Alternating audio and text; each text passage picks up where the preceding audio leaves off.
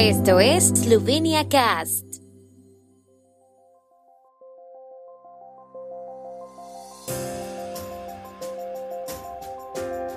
Noticias. SDS innova Slovenia a favor de la contribución voluntaria a la radiotelevisión de Eslovenia, la coalición en contra. Exposición sobre los plebiscitos a través del tiempo en el Museo de la Independencia de Eslovenia. Eslovenia entre los países con mayor crecimiento interanual de la construcción en la Unión Europea en marzo.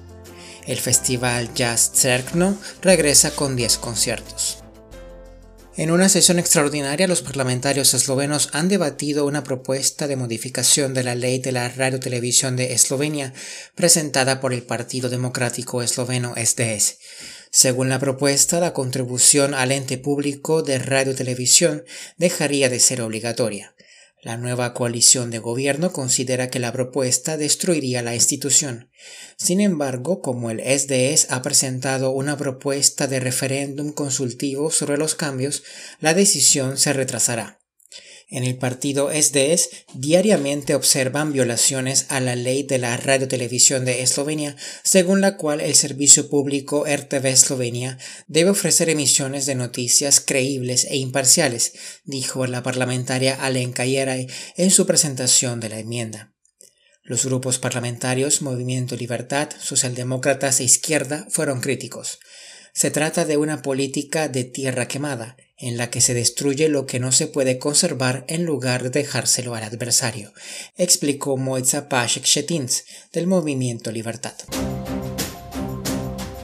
El Museo de la Independencia de Eslovenia acoge una exposición temporal titulada La Nación vota por Independencia, que muestra tres plebiscitos que fueron importantes para las tierras eslovenas, el de Venecia, el de Carintia y el de Eslovenia el plebiscito de Venecia de octubre de 1866 y el plebiscito de Carintia de octubre de 1920 se saldaron de forma desfavorable para la nación eslovena, mientras que el plebiscito esloveno de 1990 representó un punto de inflexión en el proceso de independencia y en la consecución de la tan ansiada autonomía e independencia, la condición de Estado.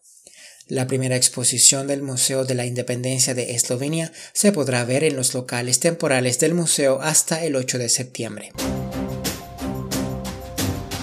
El volumen de trabajo de la construcción en la zona euro se mantuvo sin cambios en marzo en comparación con febrero, mientras que el conjunto de la Unión Europea creció un 0.2%.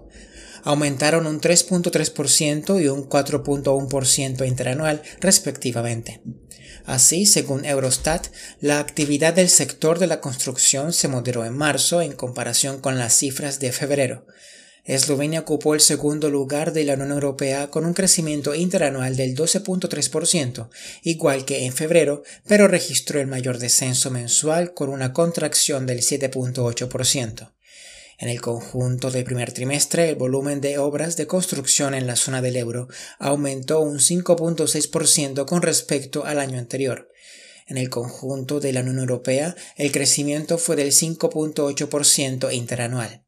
En Eslovenia, tras un descenso interanual del 11.1% en los últimos tres meses de 2021, el volumen de obras en el primer trimestre de este año fue un 19.3% superior al del mismo periodo del año anterior. Tras dos años de adaptación a las condiciones excepcionales, los músicos y el público volverán a llenar la plaza vieja del centro de Tsarkno desde hoy hasta el sábado. La vigésimo séptima edición del festival trae consigo 10 conciertos y numerosos actos paralelos. Los músicos proceden de ocho países y de Eslovenia y aportan muchas novedades a Cerno. Músicos de renombre internacional estrenarán nuevos conjuntos y actuarán con ellos por primera vez en Eslovenia, mientras que todos los conjuntos locales estrenarán nuevos álbumes en el festival.